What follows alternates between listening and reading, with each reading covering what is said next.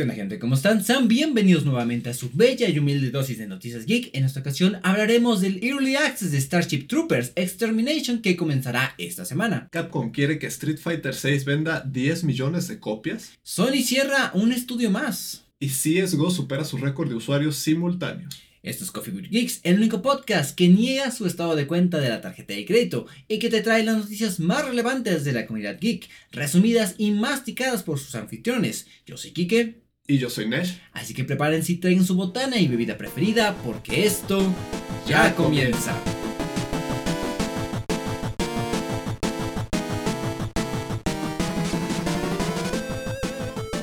Gente, ¿cómo están? Sean bienvenidos al episodio número 66 del podcast más popular de mi cuadra, Coffee with Geeks Banda. Otra quincena más, nuevas noticias, nuevas deudas que pagar. Pero antes de empezar con tanta palabrería y problemas de adulto, empecemos con las bienvenidas con mi compañero del alma, Nesh, carnal. ¿Cómo estás, carnal? Bien, Kike. Este es correcto. Aquí estamos en un episodio más. Eh, han sido un par de semanas en las que sí han pasado cosas importantes en el mundo del gaming. Vamos a hablar de un par de ellas. Han pasado cosas que todavía es necesario que se disipe un poco el humo antes de Sí. hablar de ellas, pero ciertamente hay cosas de las que ya hay de qué hablar y bastante. En lo personal, yo he estado con mis hobbies y mi rutina de siempre. He estado trabajando, he estado leyendo un poco, he estado tocando el piano, he estado viendo Boyack Horseman. ¿Y Muy- qué te parabas? Estoy, estoy enganchado con Boyack Horseman. Yo no pensé que me fuera a enganchar tanto, pero es como que una serie que me sorprende mucho cómo en un momento puede estar tan cagada y en otro momento se puede poner tan real al Sí. punto de casi quererte hacer llorar. Es, es curioso el caso de Boyack Horseman. Muy cabrón. Y más allá de eso, mm, pues estamos casi a mitad de año. ¿Ya? Eso, eso es algo que me sorprende a mí. Sí. ¿Cómo has sentido este 2023? Rápido. Rápido, no se me ocurre otra palabra. Rápido. ¡Chao! Ah, ¿Te molesta eso? Me, me sorprende.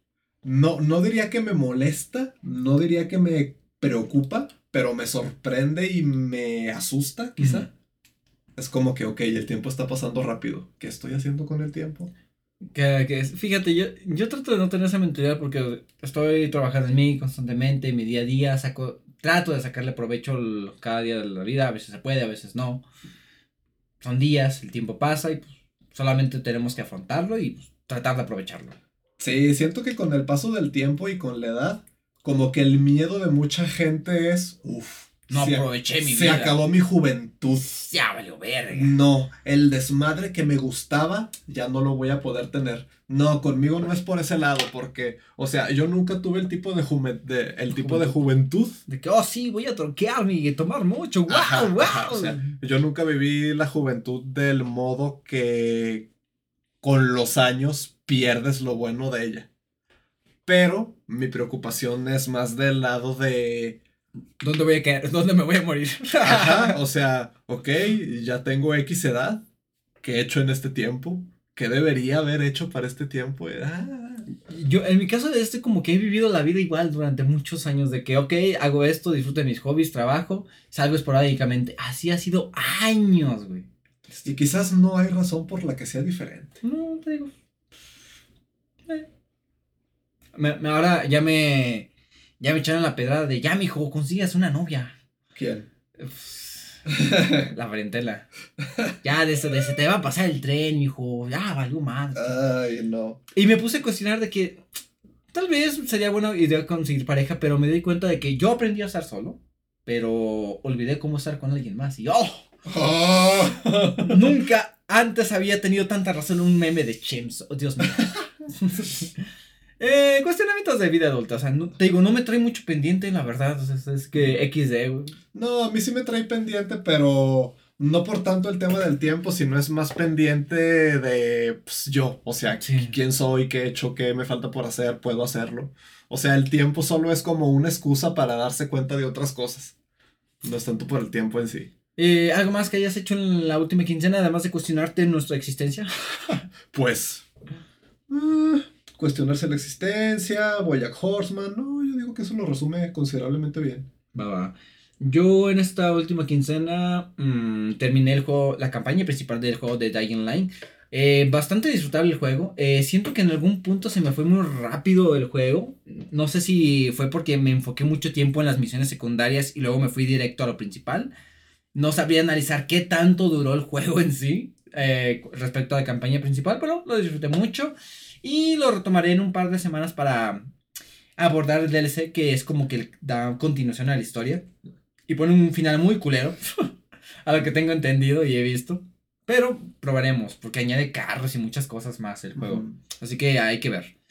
Eh, probé Redfall, eh, lo probé muy entusiasmado. Como habrán eh, escuchado la, el capítulo anterior, estábamos descargando el juego de 100 pendejos gigas. Uy. 100 gigas. Y pues, como ya han averiguado, averiguado banda, el, toda la quincena anterior eh, se estuvo aventando caca a Redfall por el desastroso lanzamiento que tuvo, eh, problemas de rendimiento, bugs, diseño de gameplay en general. Pues son ciertos, banda. Eh, yo lo probé, solo pude aguantar dos horas y, ¿sabes qué? Lo quité. No lo he desinstalado, hasta eso me, da, me ha dado hueva. Pero sí, no puedo con ello. los problemas que tiene, muchos de los que han dicho, yo lo puedo corroborar. No todos, pero varios. Son problemas serios. Sí, muy serios. Graves Bastantes, güey. Es, refleja un muy problemático desarrollo. Refleja problemas muy cabrones. Internamente en Xbox y en Arcane. Ay, ciertamente. Y otra noticia, la más popular del, podría decirse, del mundo, es que oficialmente terminó la pandemia del COVID-19. Terminó el estado de emergencia. Terminó el estado de emergencia oficialmente vamos a vivir con el COVID el resto de la vida. Eh, podemos decir que es una pelea que la humanidad perdió. Sí. Tristemente eh, la perdimos, banda. Aprendimos. No, no creo. no o sea. Si vuelve a pasar lo mismo, va a pegar igual de duro. Va a pegar igual de duro, pero ya somos conscientes de las medidas que tomamos al inicio de la pandemia, durante toda la pandemia, no valían para pura verga. Eh, el gel no está mal. El cubrebocas tampoco está mal porque, admitámoslo, banda, los que usamos frecuentemente el cubrebocas en lo que fue la pandemia, ¿cuántas veces se enfermaron? Mm. Cuéntenlas. Si yo en estos tres años me enfermé dos veces. O sea, yo conmigo el cubrebocas y el gel se va a quedar. ¿Por qué? Vi que es algo efectivo. Eh, lo del tapete, lo del termómetro. sana distancia. Sana distancia, pues, no tanto. La sana distancia era buena medida, pero no se tomó de buena medida. Es que llega un punto que no es viable. No es viable. Es difícil. Los paneles de plástico acrílico resulta que jodían más. Oh. Porque evitaban la circulación correcta del aire, aumentaba la cantidad de CO2 y pues, contaminación. Eh, sobrevivimos, banda. We did it. Eh, pues, ¿qué más decirlo? Esto tal vez lo hablemos más al final. La digo que la economía todo eso que se decía cuando apenas estaba empezando la pandemia de que esto va a pegar bien duro en la economía es lo que estamos viendo a día de hoy. Es lo que estamos viendo con pues, la inflación. La inflación, la verdad, sí, está costando. Sí. Pero XD, son las cosas que tocan. eh, jugué Darkness Dungeon 2. Eh, ni, ni, cuenta de que tenía el juego. Eh, ya hace un par de años hablamos de que lo compré el Early Access. Que no me corría en la computadora de ese entonces, ya bien aguitado. Y ya pude probarlo y es un cambio muy drástico y a la vez nulo a lo que es la franquicia y muy disfrutable. Lo que más me gustó del juego es el cambio gráfico que tuvo. Ya le mostré un poquito de Nessie cómo luce y gozada, gozada visual. A lo que es un estudio indie. Sí. La verdad. Y pues nada más, banda. Eso, ah, vi Guardianes de la Galaxia. Eh, excelente película, vayan a verla. Eh, si tienen mucha sensibilidad a lo que es eh, los animales y la crueldad animal, esa película los va a quebrar. Los va a quebrar súper duro. ¿En serio? Sí. Yo tenía una pareja al lado mío que se estaba llorando moco tendido, güey. Viendo Guardianes de la Galaxia. Guardianes de la Galaxia, güey. Te digo, si eres muy empático a los animales y muy sensible a la crueldad del animal, esta película te va a tocar el corazón puerquísimo. A mí me tentó de que. ¡ah! Pero no. O sea, le pasa algo al mapache, me imagino. No, o sea, sí, pero es el contexto detrás. O sea, te van explicando la historia detrás de ello y no mames, güey, no mames. Está muy, muy sad ese pedo. Wow. Es el enfoque principal de la película, no es acción, es muy dramático, triste la película, güey. Desde el inicio, güey. La película empieza con la de I am Crib, na, na, na. O sea, desde ahí. Sí. O sea, no es la típica película de, De Marvel, Guardianes. se podría decir. Exacto. Ah, de hecho, hubo unos momentos donde yo decía, esto no es de Marvel Disney, güey. O sea, al señor James Gunn le dieron permiso para soltarse la rienda y hacer lo que quiso, güey. Dicen puto en la película. Abre la puta puerta y yo, wow. Señor Gunn, son mis respetos. Ok, ok. Deberían hacer eso más seguido. Sí. Y oficialmente el USM para mí ha muerto. o sea, lo último que era para mí del cin- de cine de Marvel eran los Guardianes y para mí ya no hay nada más. O sea, este es como el final de. Los Guardianes de la Galaxia. Ah, sí. Eh, por lo que veo, Star Lord volverá en algún punto. Tal vez los Guardianes, quién sabe. Muchos, muchos actores dijeron: sin James Gunn, yo me voy. O sea, no hay grandes proyectos en el universo cinematográfico de Marvel en puerta. O... Las películas de Capitán América, series de Loki, pero para mí ya no me interesa. Ya cumplió para mí. Pasaron 12, 14 largos años. Ya fue mi generación, ya. Que los demás disfruten. Eh, Vive y deja morir. Eh, muy buena película. Dicho eso, banda, terminamos con la sección de las bienvenidas. Creo que estoy hablando muy rápido. Eh, pasamos a la sección de las noticias, sección donde hablaremos lo que pasó en las noticias de la comunidad geek y los videojuegos. Así que, vámonos allá.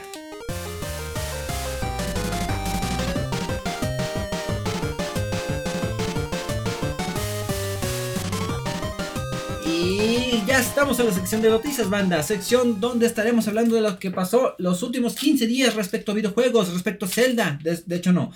Mientras comemos un- el último chocolate de la bolsa de dulces que compramos hace una quincena, banda. Me siento muy orgulloso que sí me dura una quincena esa madre. los Winnies están infravalorados. Sí, muy duro. Esos, Permítanme decir. esos güeyes no tienen nada que pedirle los sneakers. A, todo, a mi respecto, también vergas esos dulces. Y bueno, canal, ¿qué tenemos esta semana? Bueno, te agarré comiendo, te agarré comiendo, sorry, empiezo yo. Early- el Early Access de Starship Troopers Extermination comenzará esta semana, el 17 de mayo. El nuevo juego de acción en primera persona desarrollado por Off-World In- Industries eh, y basada en la fanática, fantástica película de Paul Ver... Diablos, mi habilidad. ¿Beethoven? Ah, no. Verhoeven. Verhoeven. Verhoeven, que a su vez adapta una novela de Robert R. Heinen, nos pone la piel de un marín dentro del pelotón de 16 jugadores mientras nos enfrentamos a los alienígenas del planeta Klendatu. Extermination tiene tres clases de juegos, de juga- jugables, perdón. Asalto, apoyo y defensa. Un sistema de progresión para desbloquear nuevas armas. Necesito mis lentes. Que también tengo que comprar nuevos lentes, güey. O sea, hacerte viejo cuesta, güey Tienen poco tiempo esos, ¿no? un año. Y misiones en las que ah, solo hay que completar objetivos, sino que también recopilar recursos. Para el inicio del acceso anticipado habrá cuatro tipos de arácnidos, estos enemigos de la franquicia Starship Troopers. Eh, el Drone, Warrior, Gunner, Plasma Grenadier y Tiger Elite. Ah, los Tiger Elites bien cabrones. No sé nada, pero sí, están bien cabrones. Se escucha cabrón. Se escuchó muy cabrón. A los que enfrentaremos en grandes mapas en cinco zonas diferenciadas según los desarrolladores. Eh, la acción tendrá en pantalla a cientos de enemigos con escaramuzas como en la película del 1997. Ya llovió, güey. Eh, se ve muy entretenido el juego. Eh, si se puede, voy a tratar de conseguir el Early Access. Espero que no se tenga que comprar, güey. Porque Mm. ahorita no quiero hacer más gastos. y pues sí. ¿Tú qué dirías en este tráiler? Tú que no has tenido ningún acercamiento con la franquicia, carnal. Antes que nada me atrevería a decir que es el tipo de franquicia que aquí en México no pegó mucho. Sí. Y en segundo, el juego se ve divertido. Me gusta como que estos temas que se ve que es como de proteger tu base. Me y gusta- tiene sentido, ¿no? Porque como que en la película hacían eso de que, ay, invasión alienígena, protejamos la base. Me gusta mucho cómo se ve en cuestión de gameplay, güey. O sea, se ve que es el mismo desmadre que en las películas, güey. Sí, sí, sí. Y si manejan el mismo tipo de humor, chulada, güey. Porque Andrés no, lo, no tiene mucho. Eh, Anesh, perdón. No tiene mucho cercanía con la franquicia, pero está bien cagado, güey. O sea, es destripamiento al con cierto tipo de humor. Mm. Es como gore, Gore cómico. gore cómico, o sea, Sí, de sí. que, ay, viene un güey y le arranca la cabeza al vato, ¡oh, no! Ese vato se murió. Qué pendejo. Pobre güey. El pendejo. Y ya. Eh, pues sí, banda, 17 de mayo. Mañana. Espero po- poder editar esta madre rápido. Por eso dije esta semana. Y para que puedan al menos probarlo. Ojalá que no cueste dinero. Yo creo que sí. Sí. O me imagino que más barato. Como Darkness Dungeon, que te lo vendían a 200 pesos. Y ahorita está en 500. Oh, Sabe decisiones. O sea, o sea, si sale bien el juego, es una inversión a largo plazo. güey. claro. Claro. Eh, siguiente noticia, canal. Capcom quiere que Street Fighter VI venda 10 millones de copias. En una entrevista, el presidente Haruhiro Sugimoto ha afirmado que la desarrolladora espera estas cifras de- de- del juego. Según las declaraciones, la empresa tiene confianza en que va a ser un éxito, basándose en la popularidad de la saga y de Capcom en los últimos años. Street Fighter V, que es la última entrega, se lanzó en 2016 y vendió 7 millones de copias. O sea, pero. A lo largo de varios años. Sí, sí, sí. O sea, también eso hay que aclararlo. Street Fighter V, eso sí, tuvo un lanzamiento accidentado por el mal funcionamiento del online y el poco contenido debido a un elenco muy limitado en ese momento. Quizá Capcom haya aprendido e intente solucionar estos problemas con Street Fighter VI, que es un juego que ya tuvo varias betas abiertas para todos los jugadores y que al parecer va a tener una más. Vamos a hablar más al respecto. más Sí. adelante. Eh, espero que realmente Capcom aprenda de sus problemas que tuvo con el juego de Street Fighter V, porque el juego en sí no era malo, nada más que estaba muy recortado a lo que la gente está acostumbrado un juego de peleas. Sí. Y a lo que es actualmente el juego de Street Fighter V, está espectacular. Y si inician así desde cero con el 6, puta, güey, les va a ir súper bien. Y ahorita, pues con el elenco de personajes que siento que no se ve muy Street Fighter. La verdad. Pues, O sea, como que sí dieron una renovación en el, en el rose de personajes. O sea, sí se ven que muy, muy chaviza. sí, sí, sí. Hay personajes de todas etnias y colores. Es lo que siempre me ha gustado de Street Fighter. Como que es muy variado. Internacional. Hasta mexicana. ah, Hay una mexicana en el roast. Oh. Está interesante y me gustaría poder abordar este juego, pero Me gustaría ser buen jugador de juegos de pelea. Siento Sí, que es como güey. que un tipo de juego en el que engancharse debe de ser muy... muy disfrutable Sí, pero es difícil meterse. y costoso. 1200 pesos va a salir. Hola. Y más personajes, todo eso. Muy costoso. Mm. Muy, muy costoso. Y ahorita hay que ver los dientes, banda. Oh. Sí. Siguiente noticia, tenemos que han anunciado un nuevo juego de Shadowman, más de 20 años después del último juego. Blowfish Studios ha confirmado que está trabajando en este nuevo juego de acción llamado Shadowman Dark Legacy. Este saldrá en 2024 para la PlayStation 5, la Xbox y la PC, tanto para Steam como para Epic. Este en su último trailer pues lo anunció y básicamente pues, salió, no anuncian no, y no muestran nada, solo un teaser trailer bastante vago. Eh, los jugadores de Nintendo 64 y PlayStation puta, quizás recuerdan Shadowman, un juego lanzado en 1999 de la mano de Acclaim y protagonizada por el personaje homónimo. En su búsqueda de Jack el Destripador, ok. Oh. Tuvo una secuela en 2002. En 2002. en- Una secuela en 2002 en la PlayStation 2. Y el primer juego tuvo una remasterización por Night Dive Studios en el año pasado eh, para la PlayStation 4 y la Xbox One, PC y Switch. Pues, ¿qué decirles, banda? ¿Tú conoces algo del juego? Yo no. No. Otra de las franquicias que probablemente no llegó mucho a México. Sí. Principalmente porque no, no sé. Sí, o sea, eh, podemos dar un rápido vistazo. Buscar el remake, al parecer hay un remake que salió hace un año.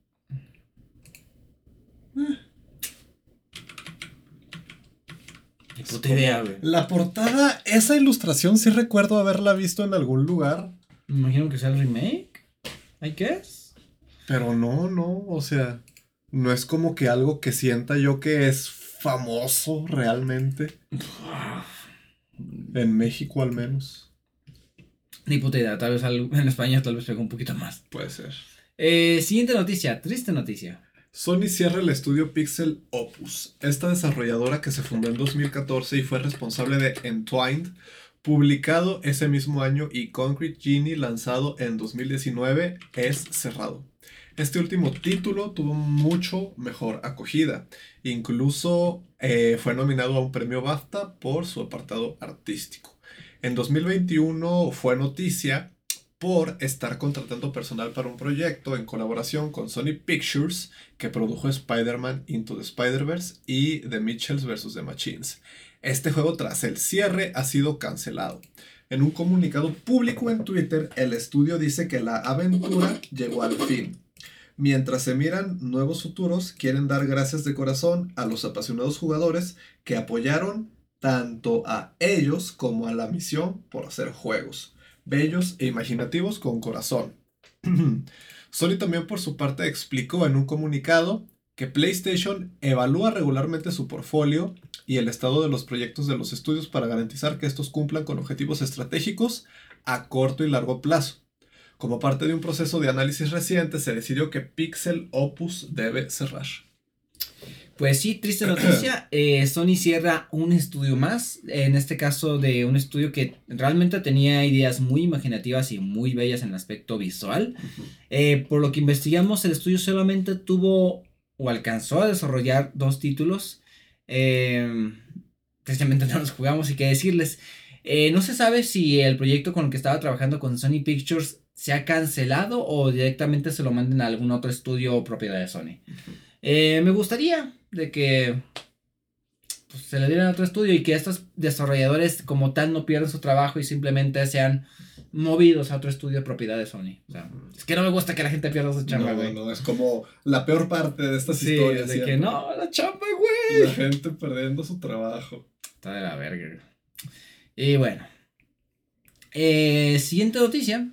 Tenemos que Starfield recibe su clasificación por edades en Estados Unidos el nuevo juego exclusivo de Bethesda Game Studios tendrá, según ha establecido la ESRB, Entertainment Software Rating Board, eh, la clasificación de M de Mature para mayores de 17 años. Los motivos esgrimidos para aquello, curiosa palabra, mm. esgrimidos. Para ello son la presencia de violencia, sangre, temas sugerentes, uso de drogas y palabras malsonantes. Puto. el hecho de que la SRB haya clasificado el juego significa que el organismo ha podido jugarlo de principio a fin, puesto que para su evaluación exige a los desarrolladores que todo el contenido esté disponible durante el proceso. Esto apuntaría además que Bethesda ya está en fase de pulir bugs y errores y que por lo demás el contenido ya está cerrado. Starfield exclusivo para las Xbox y la PC se pondrá a la venta el próximo 6 de septiembre. Faltan... Unos cuantos meses. Cuatro meses para eso. ¡Wow! Eh, unos meses antes, el 11 de junio, eso falta muy poquito. Unas semanas. unas semanas prácticamente, un, menos de un mes. Microsoft emitirá Starfield Direct tras el Xbox Gaming Showcase, en el cual se ofrecerá mucho más información sobre el esperado proyecto de los creadores de Elder Scrolls y Fallout. No me emociona este juego, pero tengo fe en él. Sigo teniendo fe en Tad Howard. Critíquenme, juzguenme. Yo siento que este es el juego en el que va a demostrar que sigue sabiendo qué pedo. It just works. puede ser, puede ser. Eh, pues yo sí le tengo fe al estudio. Eh, me gustaría que saliera bien. Y es una idea interesante realmente dentro de lo que cabe. O sea, es un concepto llamativo. A mí no me gusta el sci-fi, el tema espacio y esas cosas. Eres más de fantasía, me imagino. Sí. Entonces, no me emociona tanto este juego, pero a pesar de eso, como que reconozco que es un concepto interesante. Es como que un No Man's Sky por Bethesda. Eh. A ver qué tal. A ver qué tantas diferencias hay. Pues. Para mí este es el arco de redención de Todd Howard. Pues deben de, porque como que no han pegado muy duro en estos últimos años, güey. Después de Necesitan un buen juego. Yo, yo digo, sí, o sea, si este juego le va mal, mm, va a ser, mm. va a ser... De que abandonen el barco, valió ver. Va, va, a pegar duro. Si este juego le va mal, les va a pegar duro. Así es. Pero bueno, esperemos lo mejor para este proyecto. Siguiente noticia, Counter Strike Go, Go oh, Counter-Strike Global Offensive supera su récord de usuarios simultáneos una vez más. Según SteamDB, eh, CSGO superó los 1.8 millones de usuarios simultáneos durante el último fin de semana, superando no solo su propio récord de usuarios al mismo tiempo de toda la historia, sino que estableciendo como uno de los juegos más populares de la plataforma. De momento, solo PUBG Player, Player No Battlegrounds supera las cifras de CSGO que sitúan alrededor de 1.818.773 jugadores simultáneos el pasado sábado. Ah, pues le está yendo muy bien a... Creo que eso se refiere a CSGO. Se me hace muy difícil creer que PUBG tiene 1.800.000 en el sábado de los tiempos recientes. No creo, no creo. ¿Quién sabe? Lo podemos checar después.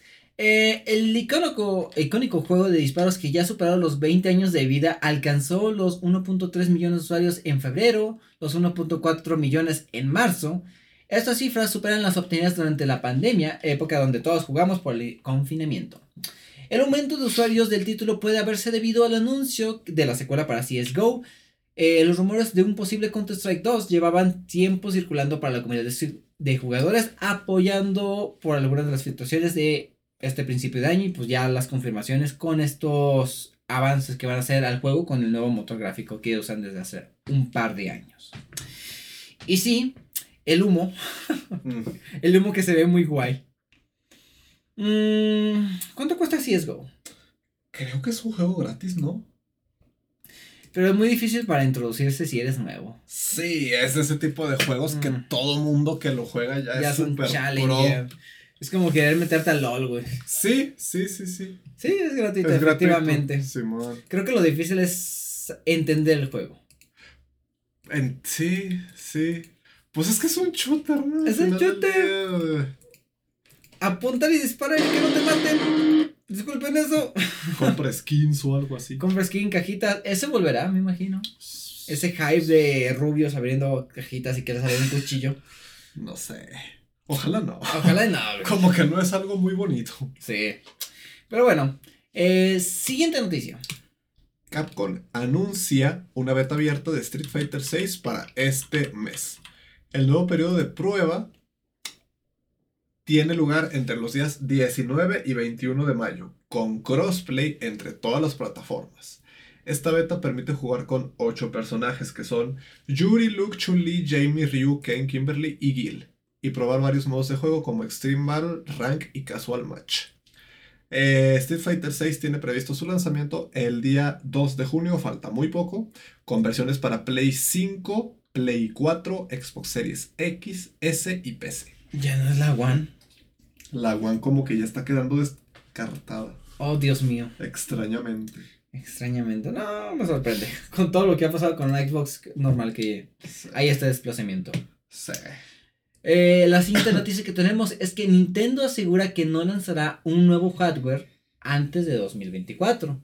Eh, a fecha de 21 de 31 de marzo de este año, 2023, se ha vendido, ojo a este número, banda, 125.62 millones de consolas Switch, lo cual supone una caída con respecto al año anterior del 22%. La compañía japonesa además confirma que durante el último año fiscal se vendieron 17.97 millones de consolas. Es demasiado, güey. Con lo cual no se cumplió ni el pronóstico inicial de 22% de 22 millones, perdón, ni tampoco por muy poco el revisado que publicaron posteriormente de 18, o sea, se me hacen buenas cantidades. Pero los empresarios quieren más. De cara al año nuevo fiscal eh, que termina el 31 de marzo 2024, la previsión de ventas es de 15 millones de unidades. Ya bajaron mucho la banderita. Una declaración adicional del 16.5% esto es en cualquier caso eh, lo que vendría siendo algo que entra dentro de los parámetros normales para una consola, bastante normales diría yo. Recordemos que estará en el séptimo año de vida de su ciclo, o sea, ya llovió.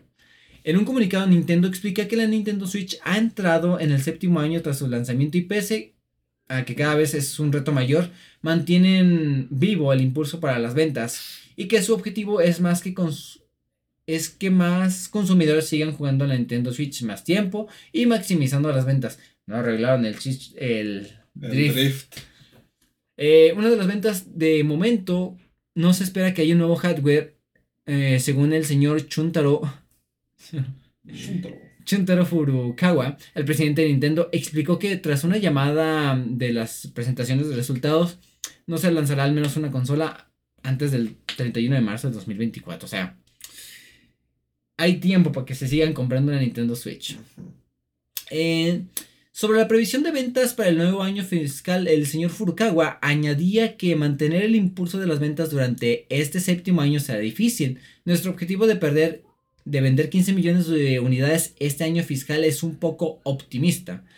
Pero haremos todo lo posible para aumentar la demanda durante el periodo navideño para poder lograr este objetivo. Y creo que Zelda va a ser un gran parote para esto.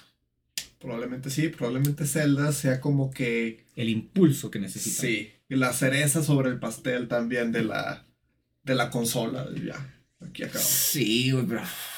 Porque qué otro grande lanzamiento puede tener Switch en un año? Mm, No sé, no sé. Algo de Mario, quizá. Mario Pero- Kart 9. Pero ahorita no hay anunciado nada, güey. No. eso, eh, Nintendo es mucho de... Anunció algo, pero saldrá... Está a la espera ese juego de Metroid que anunciaron hace un montón. Sí, güey, pero... Como que la gente está muy emocionada con eso, pero no es el tipo de juego que vende tanto, siento yo. Eh, Podemos abordar ahorita el tema para hablar un poquito de Tears of the Kingdom, lo que ha sido el juego en esta semana de lanzamiento que salió, después de muchas filtraciones, cosas, pues banda finalmente salió el juego y como era esperado, pues el juego la rompió por absolutamente todo. Sí. Eh, aquí se demuestra que Nintendo tiene una parte de que sí hace los juegos con cariño. Sí. Yo no entiendo cómo Se le podrán criticar cosas, pero Sí. las exclusivas de Nintendo, a Las diferencia de las exclusivas de otras compañías, Microsoft están bien hechas. Están bien hechas y les va bien y están pulidas. Eh, pues sí, el juego muy bonito, tiene muchos problemas de rendimiento, lo normal para un juego de Nintendo Switch. Eh, trabajado hasta el último detalle, eh, con posibilidades infinitas por las mecánicas de gameplay que tienen, historia, pues a lo que veo, muy chula. ¿Cuánto costará Breath of the Wild a día de hoy? Lo mismo. ¿Tú crees? Dúdalo, aquí podemos hacerlo un rápido vistazo. O sea, es bien sabido que los juegos de Nintendo difícilmente van hijos de perro. Sigue costando mil bolas. Ah, la diferencia de precio al juego actual de Zelda al anterior es de 200 pesos. Ah, Hay muchas cosas que criticar de Nintendo, pero la calidad de la juego- calidad de los juegos no es una de ellas. No, es una de ellas, güey. A lo mejor estaría bien que todos los juegos costaran eso, pero salieran menos y de más calidad. Eh, opinión probablemente polémica, Sí. pero mm, no defiendo ese precio en los juegos, pero Más al ratito hablaremos de un juego que igual salió a 70 dólares. Más al ratito. sí. Y pues, ¿qué decirlo, banda? Ahorita no hemos visto mucho del juego. Yo lo normal, que es el tutorial que es muy largo. O sea, son como dos horas para introducirte a las mecánicas nuevas del juego. Eh, se ve muy bonito, o sea, me gustaría que tuviera una calidad muchísimo más de texturas, pero en sí el, el aspecto visual del juego es muy bonito, la verdad. O sea, nosotros somos haters de Nintendo, pero la verdad estas cosas no podemos negarlas, Cuando algo está bien hecho, se Está tiene que hecho. reconocer. Al César Sí. lo de César. la verdad. Eh, yo no vamos a hablar más al respecto hasta que ya esté bien cimentado esto, ya que haya opiniones concretas del juego, que se haya completado y que algún cabrón lo complete en menos de media hora. Mm, Que por lo que veo no va a ser posible. como Eh, que al final del juego se complica la cosa. Sí, o sea, no está diseñado ahora para que lo termines con un palo y desnudo. Mm, Me gustaría verlo, güey, porque no falta el pinche loco. alguien lo va a hacer. Alguien lo va a hacer, güey. Va a encontrar la manera. Con algún exploit, pero lo va a Y hacer. probablemente será asiático. Sí. Hay un anuncio muy bonito de Tears of the Kingdom. Donde básicamente un señor, un oficinista, güey. Así, mermado de la vida, puteado. Que madre mía, mi vida no tiene sentido. Pero, Mm, pero hay una luz de esperanza. Llamado Zelda. Zelda Tears of the Kingdom.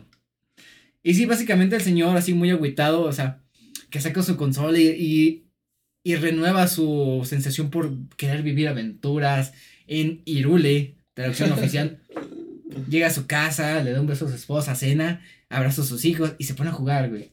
No me gusta el mensaje que transmite. Nintendo sabe que su público son señores mayor de edad. Lo sabe perfectamente, güey. Es como que, señor, pase tiempo con su esposa. No sé, ah, pase tiempo con sus hijos. Esa ve la cara de contento que tiene, güey. O sea. Yo no Consígase un trabajo que le guste un poquito más. güey. Viva la vida, ¿no? Sí, sí. Zelda no va a solucionar sus problemas. Está, está, está bien tener hobbies, pero hombre. Sí, sí, sí. Abraza a sus hijos. Exacto. Mientras tanto, el hijo ahí llorando en su habitación, algo así, ¿verdad? Es una etapa, padre. Ah, o sea, Sí, sí. eh, Nintendo conoce a su público. Perfectamente. Y pues qué decirlo, banda, es un juegazo. Tears of Kingdom. 10 de 10. Eh, siguiente noticia. Hollow Knight Silk Song se retrasa y no saldrá en la primera mitad de este año.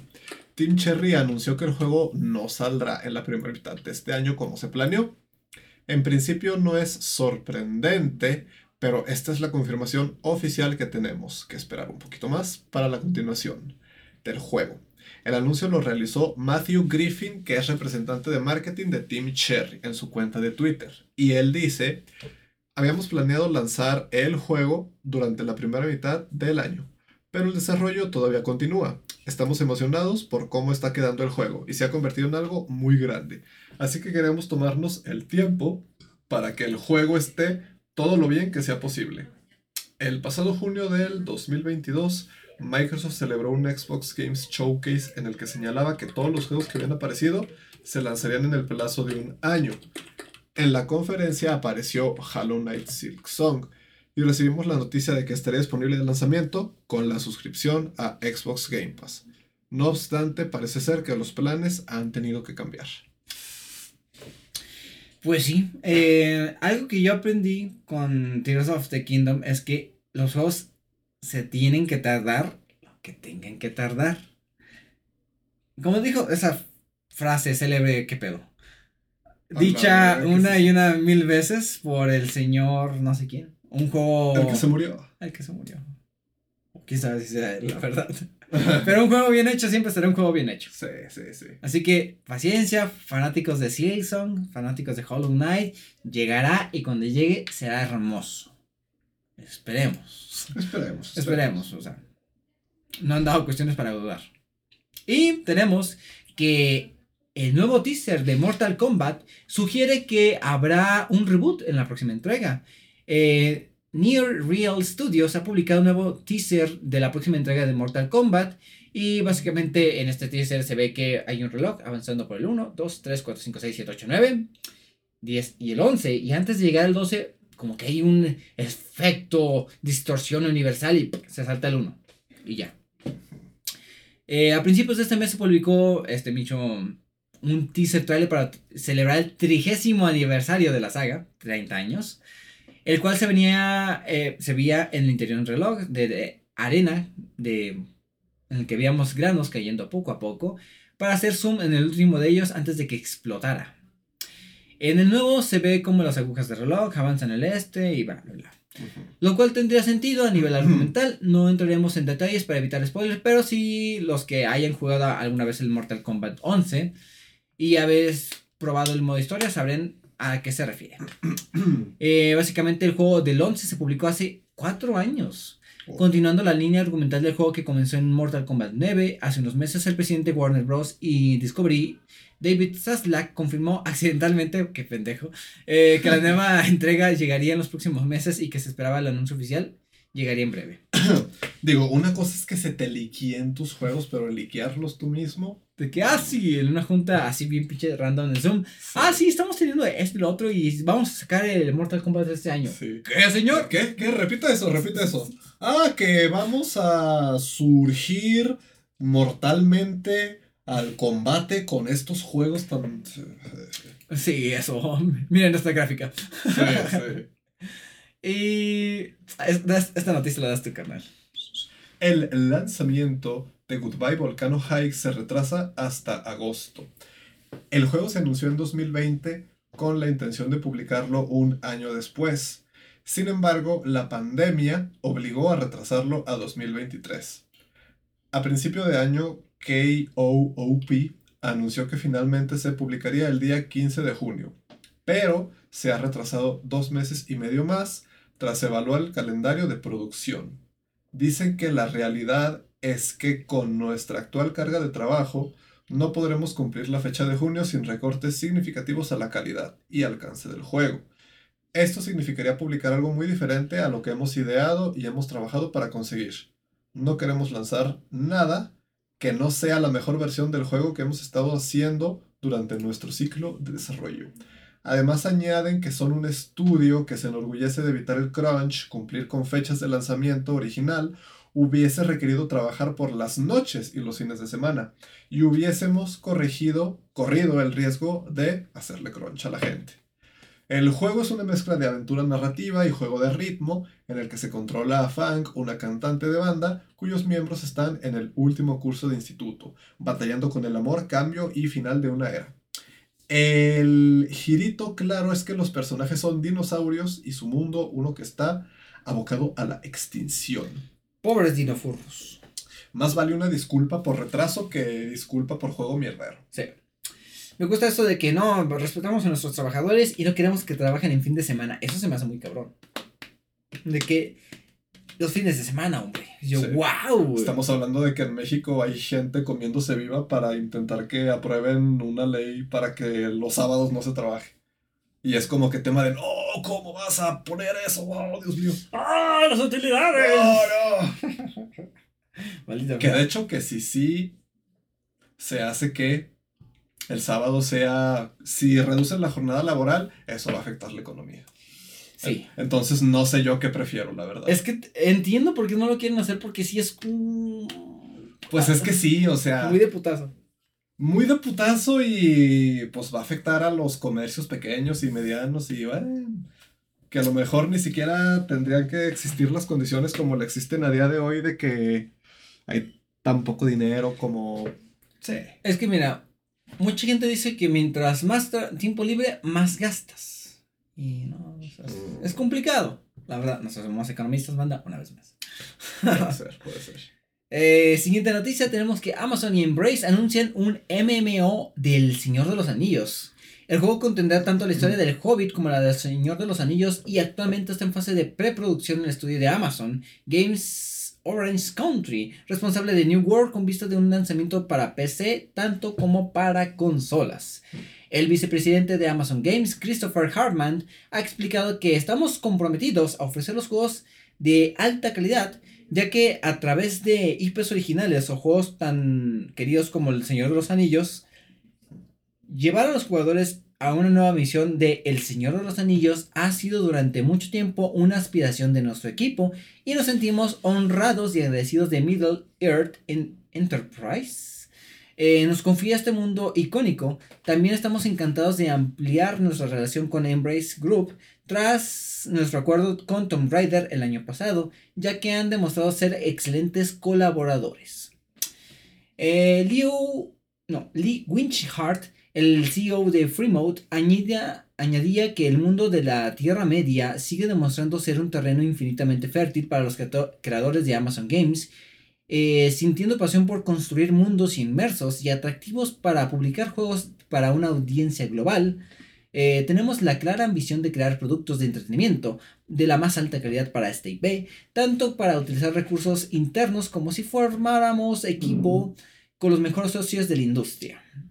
Estamos teniendo todo, estamos poniendo todo nuestro empeño para ofrecer un MMO de calidad que haga justicia al extenso universo de la franquicia y así.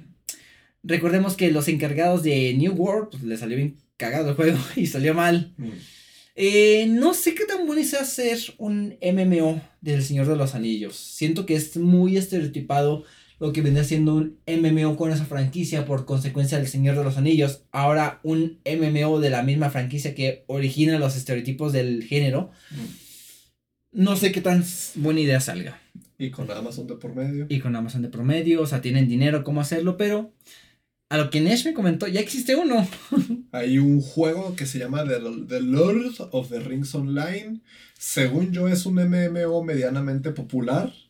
Eh, es algo viejo, al parecer tiene 16, 16 años. años. Ajá. Si es tan viejo es porque algo bueno tendrá. Entonces, ¿cómo va a coexistir este nuevo juego con el que ya existe? Pues quién sabe. ¿Aportará algo nuevo? ¿Quién sabe? Habrá que ver. Saldrá bueno, A veces pienso que soy demasiado pesimista, pero pues es que nunca se sabe con estas cosas. Es que en el panorama de los videojuegos, banda, o sale bien o sale muy mal. Sí. No hay, no hay tintas medias. Chale, güey. Es, es lo que no me gusta de este pinche mundo. De que. Oh, Bus Simulator a 300 pesos. Esa es la versión 2021. Muchos jugaron este juego. Y Se me ve di- como el tipo de juego que me gustaría jugar, pero que ni de pedo me gastaría dinero para tener. Es como que no voy a gastarme ni siquiera 300 pesos para tener eso. Game Pass es lo Bueno, posible. 300 pesos quizá. Pero en la tienda de PlayStation esas madres te las encuentras de que a 40, 60 dólares. No mames. Game Pass es lo posible. No mames. güey. Eh, este tipo de juegos nos dan cuenta de que el sistema de transporte público en otros países es muy diferente. de Oh, sí, sí, sí. Ahí te Brutalmente. Das. Es una de las cosas en las que se ve mucho el tercermundismo a veces. En el transporte público. Duele el tercer mundo. Sí, o sea, es como que realmente me estás diciendo que hay lugares en los que los camiones son así. O sea, hay lugares en los que los camiones están limpios. ¡Wow! Donde tienes que pagar un boletito. Hay camiones, hay lugares en los que los camiones no se paran a pleno bulevar. Sí. Oh, Dios mío. Difícil de creer para nosotros la- latino- latinoamericanos. Sí, sí. Y bueno, siguiente noticia. Otra vez, banda. La Comisión Europea aprueba la compra de Activision Blizzard de Microsoft. El organismo regulador de la Unión Europea considera que las concesiones que ha realizado Microsoft durante el proceso son suficientes para garantizar la competitividad en el mercado.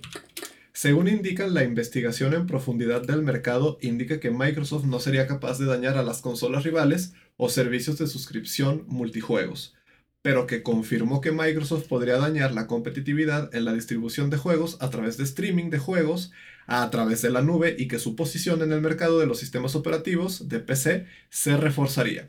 Por este motivo, Microsoft acordó con la comisión que se lanzará una licencia gratuita que permitirá a los consumidores del espacio económico europeo realizar streaming de los juegos presentes y futuros de Activision Blizzard de PC y consolas en cualquier servicio de juegos en la nube de su elección, y que por tanto Microsoft deberá extender las licencias de los juegos de Activision Blizzard a los proveedores de dichos servicios en la nube.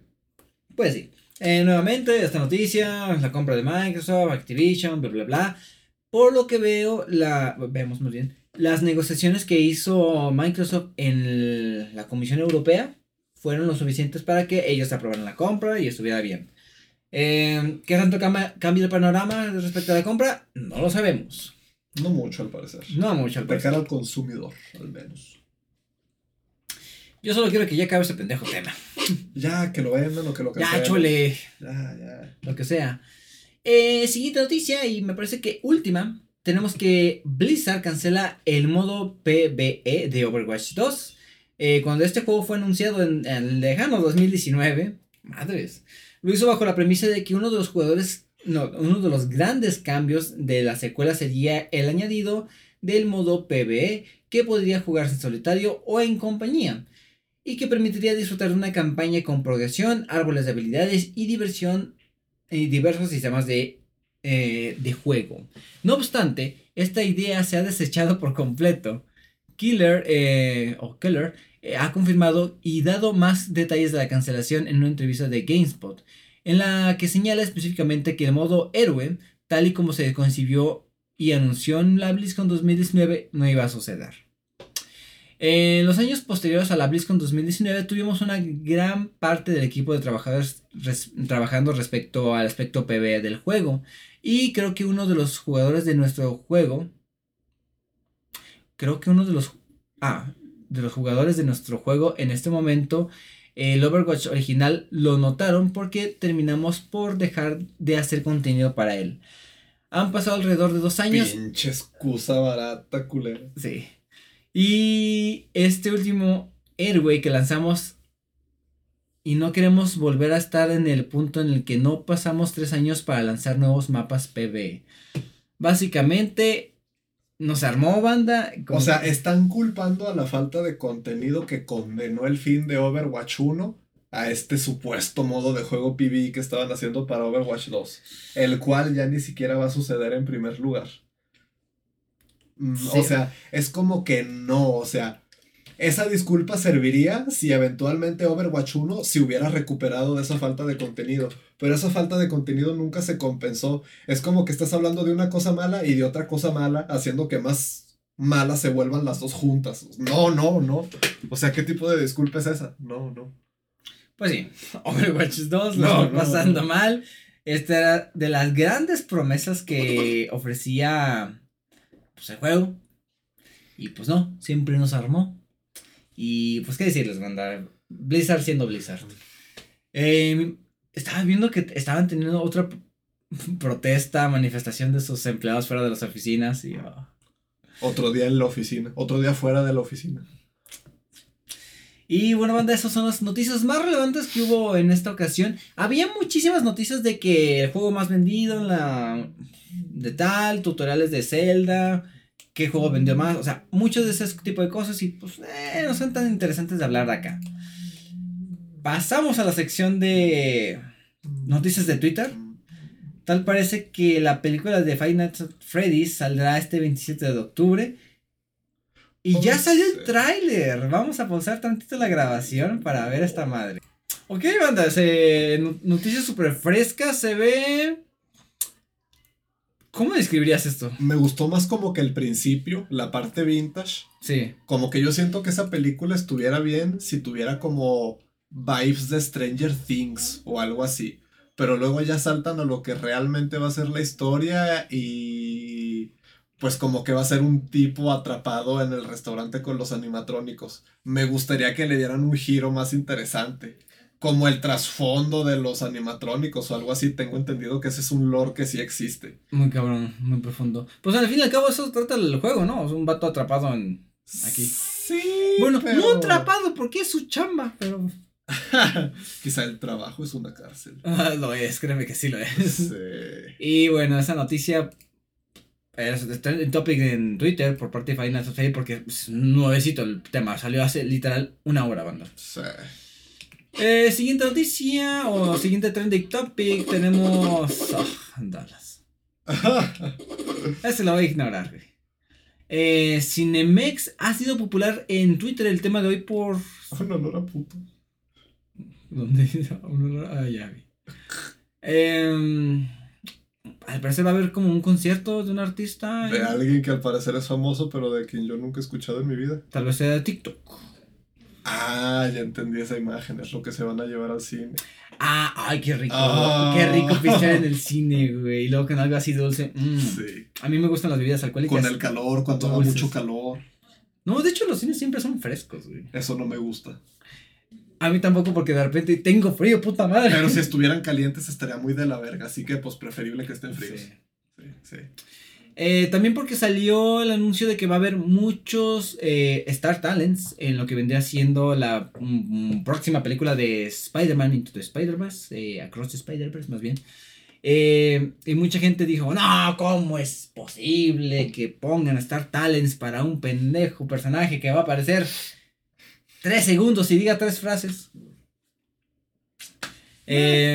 Mi opinión del Star Talent es que está bien siempre y cuando sea un papel secundario, eh, poco relevante. Si le das de principal, pues. Yo sí tendré problemas si le pones a Juan Guarnizo como hacer la voz de Miles Morales. Ahí sí estás, estás pendejo, Sony. Pero va a haber, eh, ¿cómo decirlo? Eh, figuras de las redes sociales aclamadas como lo que vendría siendo el señor de... que hace reseñas en TikTok y dice spoilers. Eh, también va a aparecer Alex Montiel, que es- él ya lleva una carrera de un par de años, algunos años en lo que vendría siendo el doblaje como Star Talent. No lo hace mal, se esfuerza el señor. Eh, también va a haber personajes como... eh, no conozco a muchos.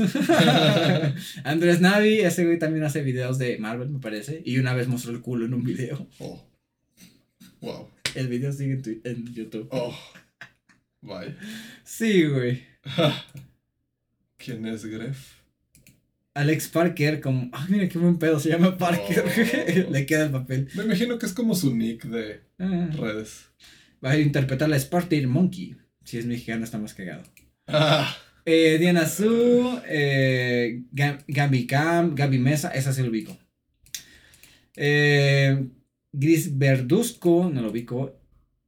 Eh, Melissa Robles, no sé si es Star Talent. Juan Guarnizo Guarnizo. va a participar en el doblaje de la película. Inclusive Piper Pong, y él ya sabemos quién va a interpretar. Él va a interpretar a Metro Spider-Man. Wow. Eh, opinión general, está bien, güey. Es promoción, güey. Siempre y cuando no les den voz principales, no hay pedo, güey. Sí. Sí, hay personas comunes que la van a ver directamente Sí, en o inglés. o sea, Yo no la vería en español, pero desde antes de que se anunciara esto. Sí, o sea. Sí, sí, sí. si la vas a ver en inglés, la vas a ver en inglés. Sí. Ahora la pregunta es, ¿en inglés tendrán influencers también? No creo. O sea, no creo. No. O quién sabe, no sé si el Star Talent se hace en otras partes del mundo. No sé, no sé. Eh, yo quiero que Juan interprete el, el Spider Caballo. Mm, estaría muy por, cagado. por el meme nada más. Muy meta. El, el Spider Cat, güey, saca telarañas por el hocico. O sea, vomita sus redes como si fueran bolas de pelos, güey. Wow. Impactante. Wow. Eh, una youtuber por ser asexual. Banda, la, la sexualidad de otras personas no, nos- nos- no nos compete. Ah, Dallas siendo Dallas. Y Oaxaca por problemas políticos sí, y violencia, madre mía. sí. Ay, esta noticia estuvo fea, güey. ¿Cuál es la noticia de la violencia? Un joven argentino de tres asesinados machetazos en las lunas de Chichaluca. Uh. Sí. Bueno, esas fueron todas las noticias, banda. Pasamos al tema de la semana. Ay, qué caray.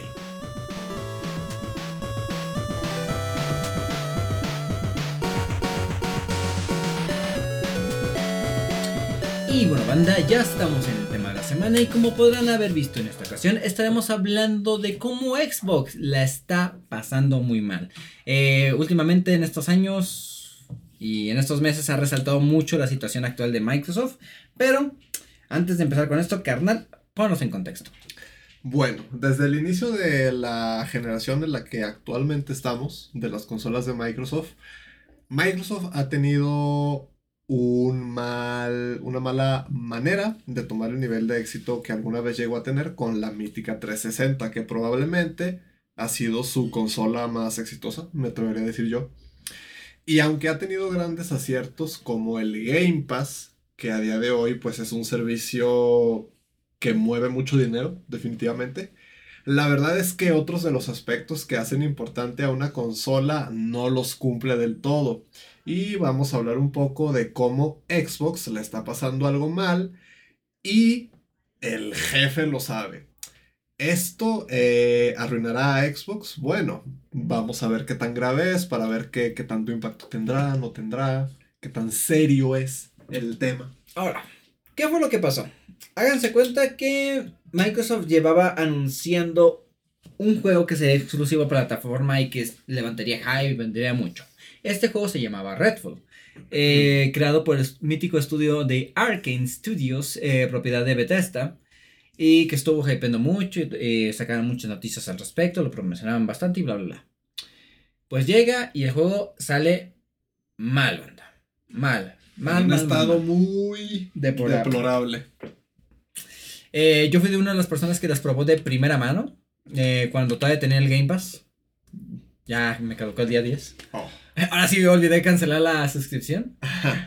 Y mi- no sé si me respetan hasta el final del mes. Creo que no. Bueno. No creo. Eh, probé el juego. eh, solo pude aguantarlo dos horas, banda. Los problemas que tenía el juego sí eran mucho- muy significativos. Y lo que más me estresó es que este no funcionaba bien en mi computadora.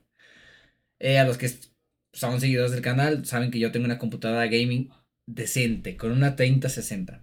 Que últimamente han salido noticias que la 3080 ya es gama baja. A la mierda. Me caga el PC gaming. Ah, capitalismo. Capitalismo. Consumismo. Y por, ejemplo, y por eso las consolas nunca van a morir, güey. Mm. Pero bueno, eh, muchos problemas de gameplay, de optimización, muchísimas cosas que se le cuestionaron en el juego y pues que han sido tendencias en esto. Eh, fue tema en todos lados, eh, del fracaso de las exclusivas que más prometía de Microsoft en los últimos años. Y pues el señor Phil Spencer tenía una entrevista programada para un día siguiente del juego, unos días después del juego. Eh, y muchos pensarían que no se presentaría a la entrevista por el desastroso juego que fue. Y pues, para sorpresa de todos, el señor Phil Spencer se paró con unos huevotes. Bien hecho por dar la cara. Sí, la verdad. Sí. Mis respetos para el señor Porque también, o sea, claramente no es como que todos los problemas que causaron el estado de ese juego se puedan atribuir a Phil Spencer. Sí. Yo digo que son cosas que van más allá, son problemas grandes, son problemas que es difícil encontrar a un solo culpable. Entonces, pues no, no es como que hay que antagonizar a Phil Spencer porque pues no. Y al fin y al cabo él, es el jefe y pues tiene que dar la cara. Sí. Eh, pues ahora sí. ¿Qué pasó? En esta dicha entrevista eh, al señor al señor Phil Spencer habló de la situación actual de Xbox y su entorno en general y el del desastroso lanzamiento que tuvieron con que sería su juego más hypeado en los últimos años, Redfall. Eh, una de las principales declaraciones que dio el director de la compañía fue que realmente no tienen las intenciones de superar a Sony ni a Nintendo en la venta de consolas y que saben que no es una solución mágica, que no hay una solución mágica para corregir la situación actual de la consola Xbox. Esto es una realidad que golpea muy duro a Xbox como un equipo y aunque sacarán títulos con un gran nivel de calidad, la gente no irá a tirar las consolas de la PlayStation 5 y la Switch va a ir a correr, a correr a comprar una consola de Xbox. Esto se refleja gravemente con el título de Redfall y también el señor Phil Spencer declaró de que no estaban como que encima del hombro de los desarrolladores al momento de que pues sí, de que estaban desarrollando este juego y no le dieron el seguimiento apropiado. El señor ya dijo de que en sus próximos lanzamientos ya iban a estar más encargados de darle un continuo seguimiento a lo que vendrá siendo el desarrollo de sus próximas promesas de juego. Pero sí, eh, muchas personas estuvieron como muy conscientes que las palabras que estaba dando el señor Phil Spencer eran muy... Honestas, de cierto modo. Brutalmente honestas. Muchas personas las clasificaron hasta de pesimistas. Hmm. Porque son conscientes de la situación actual de Microsoft. Pero no todo es malo. ¿Por qué, carnal?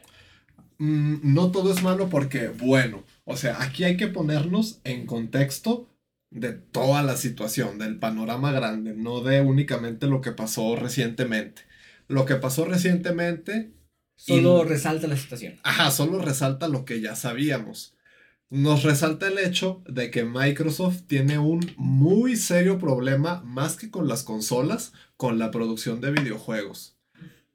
Microsoft no ha podido publicar, producir, desarrollar un juego realmente exitoso desde hace mucho tiempo.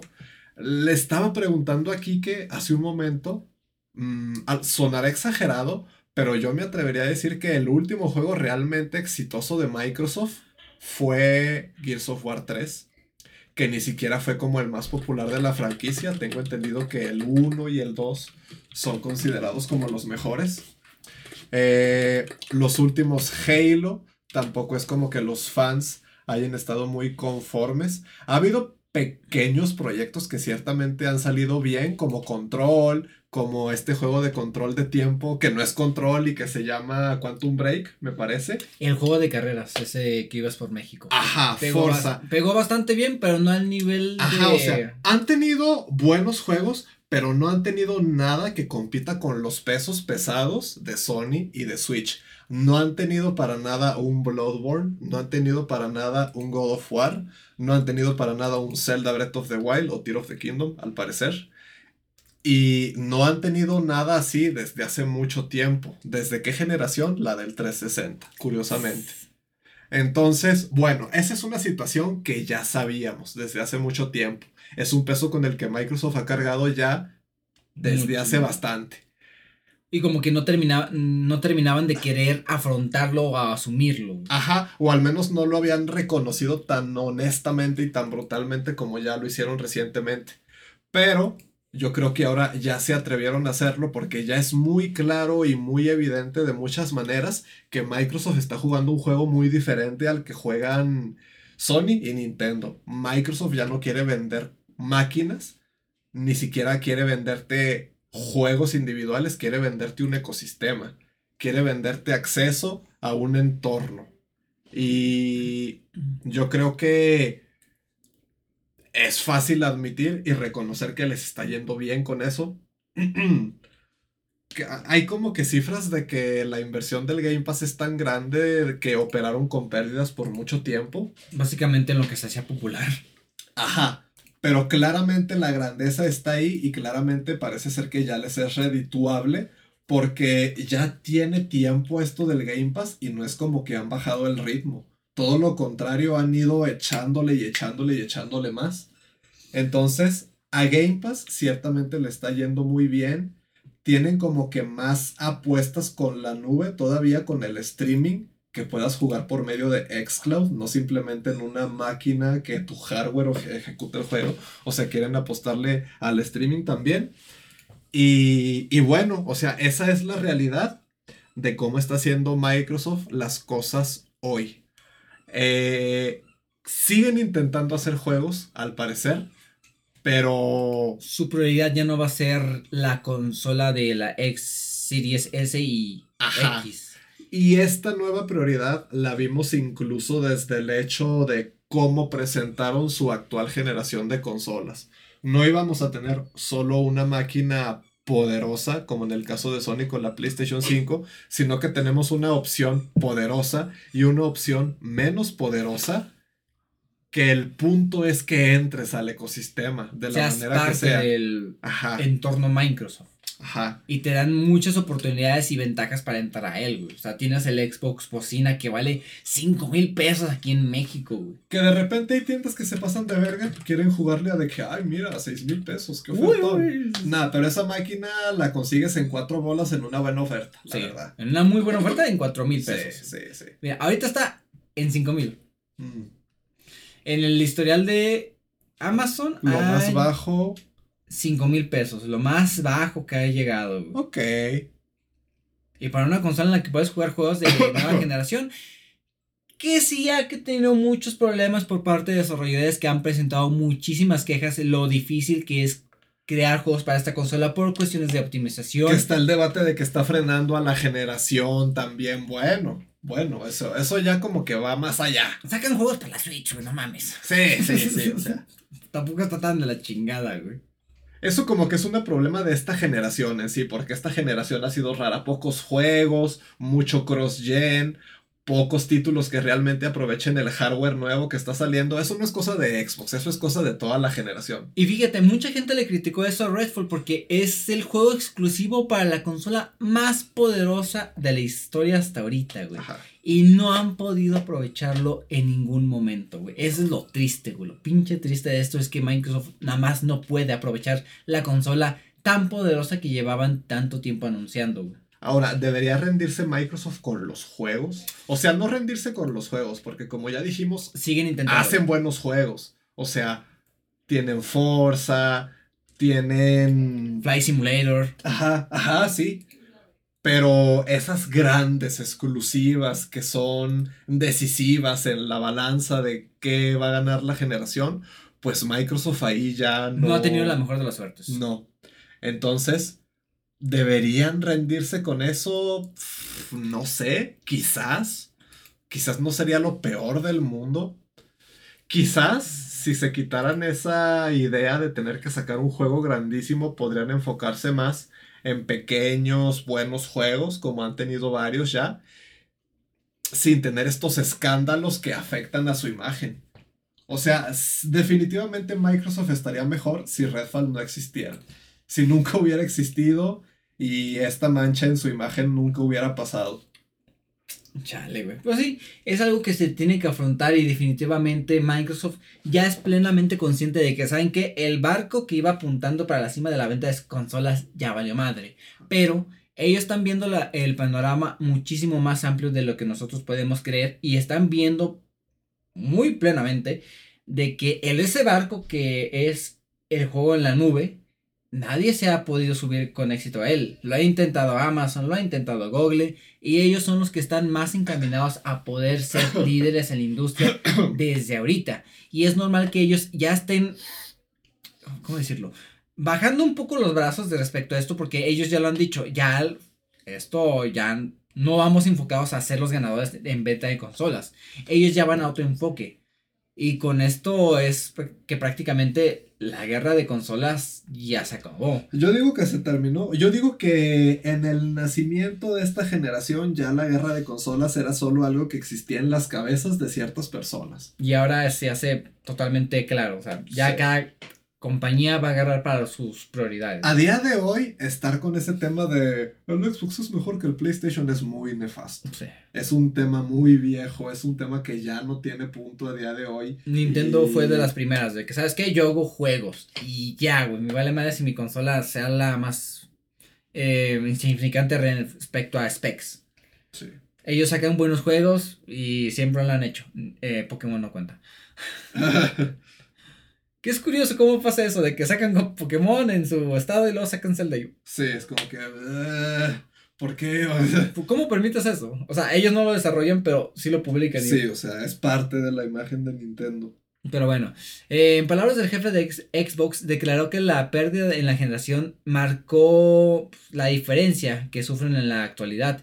Y aunque sabemos perfectamente que le queda muchísimo de Xbox en consolas para un rato más, hay un par de detalles que hacen que levantar las cejas respecto a esto. Phil Spencer mencionó que el interés mayor es seguir desarrollando su propuesta de servicio como lo es Game Pass, con un ecosistema de, gaming donde el hardware no sea una limitante. Las consolas actuales no son la prioridad, siendo los usuarios considerados uno de los miembros de una de las tres partes que componen su ecosistema actual, que es la consola, PC y la nube.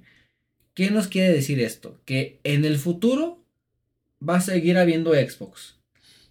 ¿Por qué? Para que las personas que no tienen muchas facilidades o no se la quieren batallar tengan un medio por el cual puedan seguir entrando al ecosistema Xbox. El Xbox no va a morir de manera inmediata, o al menos es lo que creemos nosotros. Va a seguir habiendo consolas para que las nuevas personas entren al mundo gaming de manera sencilla. Va a seguir estando la PC y la nube para aquellas personas que tengan la oportunidad puedan disfrutar de sus juegos de la eh, plataforma Microsoft en cualquier lado. Y vendría siendo esto lo que queremos llegar a tocar, que Microsoft sabe que perdió una batalla, pero puede ser significativo en otro entorno. Sí, o sea, Xbox claramente no va a morir. Nunca. Está pasando por una transformación yo digo que estamos viendo los inicios apenas de esa transformación. Yo creo que esto va a crecer todavía mucho más de lo que ya ha crecido. Mm, hemos visto que pues incluso Sony ha emulado un poco la manera de actuar de Xbox con su catálogo de juegos de PlayStation Plus. No para hacerle competencia, sino simplemente como una respuesta, ¿no? Para tener algo que ofrecerle a los clientes y que la gente no pueda decir, wow, Microsoft está haciendo esto y Sony no hizo nada al respecto. O sea, están afectando la manera de operar de otras compañías y pues yo creo que ahí se ve que es una transformación grande. Están pasando por... ¿Ya cuesta 11 mil pesos el Play 5? Al parecer. Wow. Quizá lo compro. Algún día. Entonces sí. Tal vez en las próximas navidades sí baje más el precio. Ahí ya cuando salga, cuando salga la Play 5 Pro. ¿Bajará mucho de precio el Play 5 cuando salga Play 5 Pro? Veremos. Veremos. Veremos a ver qué tal. Eh, pues sí, banda. Básicamente esto. Eh, ya unas últimas palabras que el señor Spencer dijo en la entrevista es que no es victoria para Xbox permanecer detrás de otros. Le pregunté a ChatGPT cuál es el juego más exitoso reciente de Microsoft y qué crees que me dijo. Puta, güey. Piensa un poco, o sea, sí es de Microsoft, pero, no lo hizo Microsoft. No lo hizo Microsoft, pero es de Microsoft. Y es muy exitoso. Empieza con M. Minecraft. Sí. sí. Pero no lo produjo Microsoft, o sea. Lo compró y lo lanzó. Y sí, cierto, ha pegado muchísimo más porque en estos años pues tuvo un subidón. Y ese subidón lo tuvo mucho después de que lo comprara Microsoft. No es como que Microsoft tuvo un movimiento visionario ahí, como que fue muy random realmente. Madres, güey. No, pues sí, Microsoft lo está pasando muy mal. Pero sí, o sea, me dice Forza Horizon 5 le fue bien, pero no compite con ningún exclusivo de PlayStation. Tom Clancy Rainbow Six Siege mm, no es, no es Mm. exclusivo, creo. ChatGPT, ponte al pedo. Sea of Thieves. mm. Halo Infinite. Mm, la está sufriendo todavía mucho. O sea, no, o sea, Microsoft no ha tenido algo que compita con las fuertes exclusivas de su competencia desde hace muchos años y es algo que ellos ya saben y es algo que ya no importa mucho realmente. Pero cuando lo vuelven a intentar y cuando vuelven a fracasar es cuando queda en evidencia ese lado flaco de Microsoft. ¿Tú dirías que Phil Spencer está haciendo un mal trabajo? No, yo diría que si no fuera por Phil Spencer, Microsoft estaría muchísimo más en la mierda. Sí.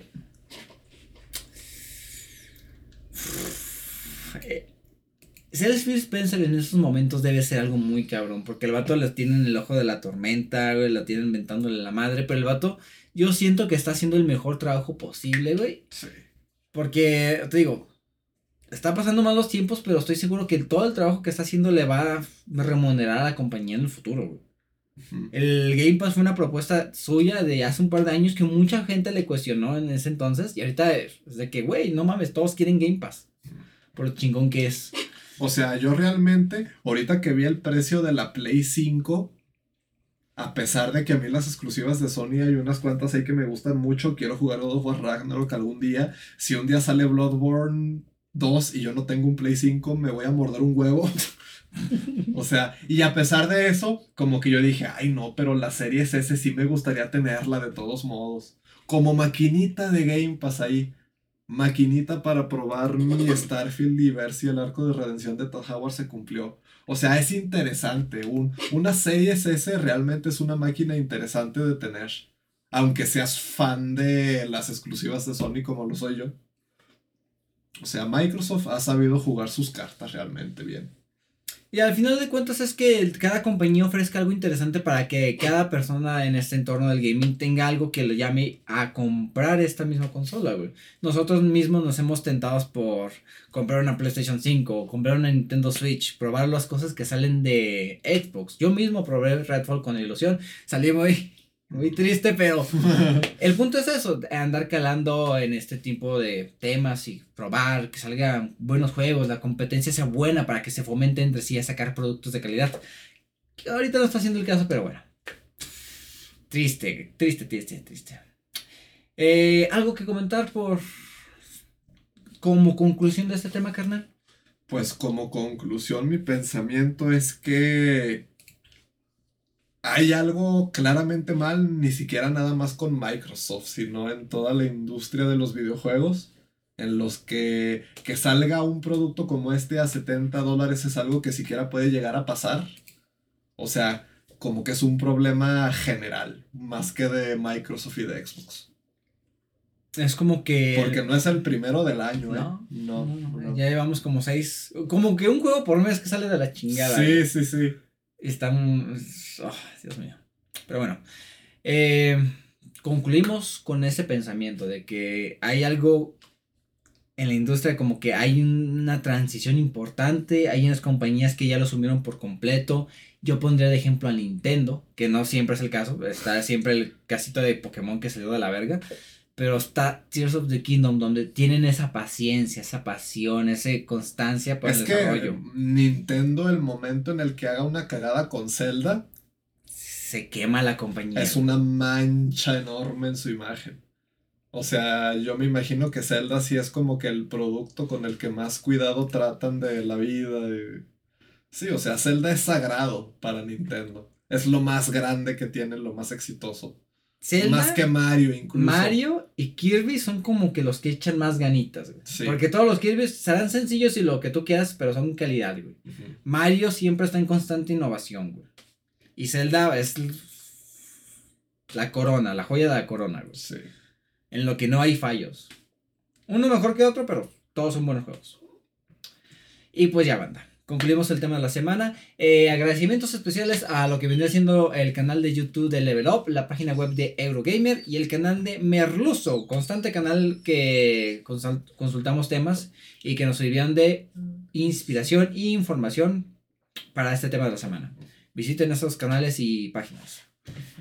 Eh, aunque de vez en cuando Eurogamer la vaya la redacción, está bien cagado eso. Mm, Eh, concluimos el tema de la semana, pasamos a la cueva, sección final del podcast, donde recomendamos, bueno, damos recomendaciones y nos despedimos hasta la siguiente semana. Así que vámonos allá, banda.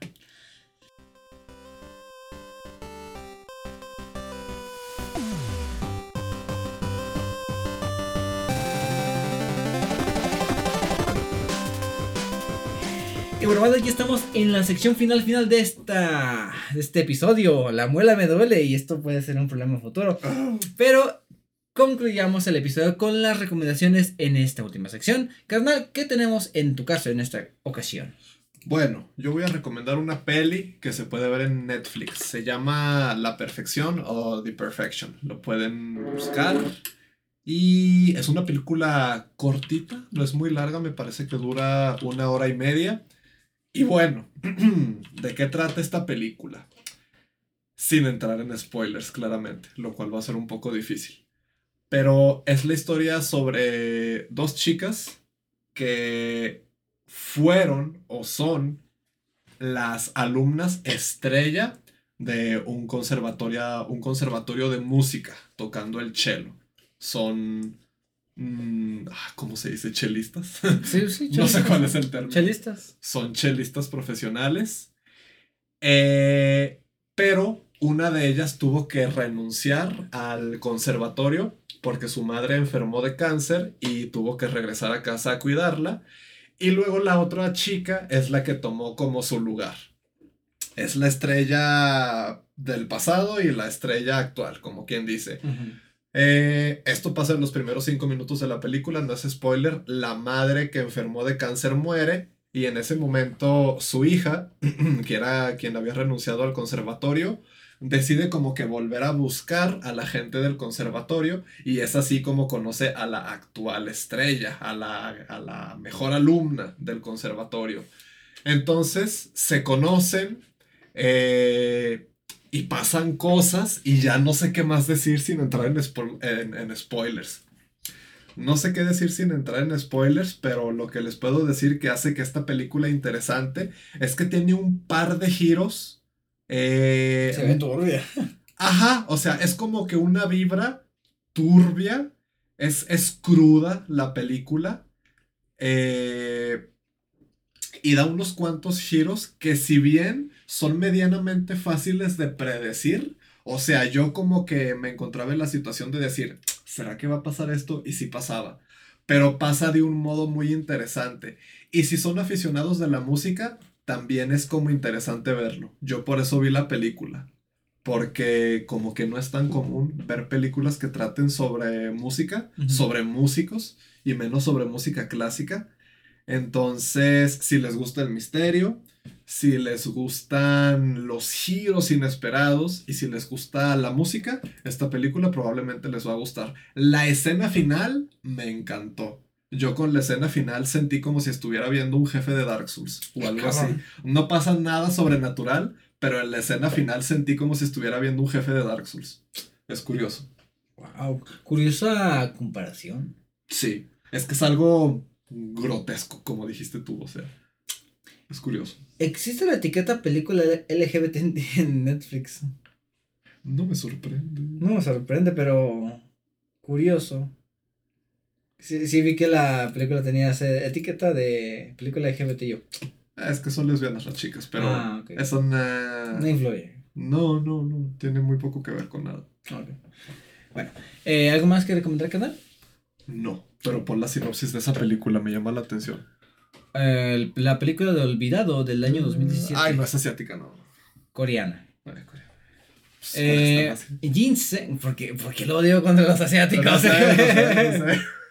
Ginseng busca la verdad tras el secuestro de su hermano, que ha vuelto muy cambiado y sin recuerdos de los últimos 19 días. Ok, ok, ok, ok. O sea, las películas que nos pusieron eh, así cerca de esta, la de Perfection, sí como que van muy relacionadas al thriller. Sí, sí. Las películas coreanas son buenas. En serio. Sí, tenemos la del Parásito, tenemos, Oh, Parásito sí me gusta. tenemos la de... El aro. Ah, no, ¿verdad? No, tenemos las de... Ay, ¿Cómo se llaman estos de zombies? Godzilla. La de Train. ah, Train, train, to Suban. To Suban. Esa pinche ciudad, pendejo. sí, sí, sí. Y no sé. Eh, yo en mi caso, para recomendaciones, eh, vendría siendo el juego de Dying Light. Ya completado, puedo decir que es una experiencia muy divertida, güey. La forma en la que te navegas en, en el juego, en la que vas subiendo de nivel. El ese juego tiene la peculiaridad, es que mientras más juegas, más divertido es por la progresión de mm, habilidades que tiene el personaje. Y me entristeció mucho al ver de que el juego o la secuela de Dying Light 2 tiene la carencia de muchas cosas que hicieron icónicos el primer juego. Eh, las armas de planos. O sea, tú encuentras un plano y puedes hacer un arma. Eh, muchas cosas que tiene el juego original carecen en la secuela, pero el estudio de Techland ha trabajado mucho para que se reconozca el juego como algo decente y seguirá trabajando por lo mismo porque siguen desarrollándolo y todavía tienen planes para el futuro para el juego. Así que, pues a ver cómo le sale el juego a Techland el segundo, pero el Dying Light 1 es una súper recomendación. Y a cada rato está en oferta en Epic Games y en Steam. Es un juego muy barato. Es un juego muy barato. Es fácil conseguirlo. 200 pesos te garantiza fácilmente 40 horas de juego. Yo me parece que tuve. Al completar la campaña principal, solo la campaña principal, banda, fueron. Unos 40. 48 horas. Y porque me fui a explorar todo. O sea, se me hacía muy divertido, güey. Hacer, cazar, conseguir los logros, buscar easter eggs, logros, misiones secundarias. Son muy disfrutables, la verdad. Y es muy vicioso esa mecánica de andar destrozando zombies. Y cuando se hace de noche, no mames, güey. Cambia por completo el juego, güey. Se, se convierte de un juego de acción a machacar zombies a un juego de corre por tu perra vida, güey. Porque eres completamente inútil, oh. Está muy, muy bueno el juego. Y pues nada más me voy a esperar para completar el, DLC. Y me esforcé mucho para completar el, logro de estos Harran, que es a mata a 100 enemigos arrojándolos de una patada desde un tejado o un precipicio, Y la segunda parte del juego ayuda mucho a conseguir este logro, Estuve una hora y pico así pateando zombies, pateando zombies huevos, huevos para abajo y sí, muy divertido. Y ya. ¿Algo más que recomendar? ¿Opinar? Mm, no. Perfecto, banda. Muchísimas gracias por haber escuchado este episodio una vez más, de principio a fin. Eh, tengo miedo por lo que pasa la siguiente semana. Si no grabamos o si nos saltamos un par de semanitas de episodio, banda, es que lo que es mi próxima muela de juicio que está asomando, vale ver el asunto y no puedo ver la quijada. Qué bueno que las muelas no son contagiosas. Sí. Hay mucha gente que ya nace sin ellas, Pues al parecer yo. Yo dije lo mismo, ah. perro. Yo dije lo mismo. Eh, y pues nada más, onda. Em, gracias por escucharnos y sigue aquí. Pensamiento final. Eh, ante las malas prácticas de las empresas, voten con su billetera busquen un plan dental, banda. Porque no sé qué tal caro sea. Dicho eso, y sin nada más que decir, banda, nosotros nos vamos.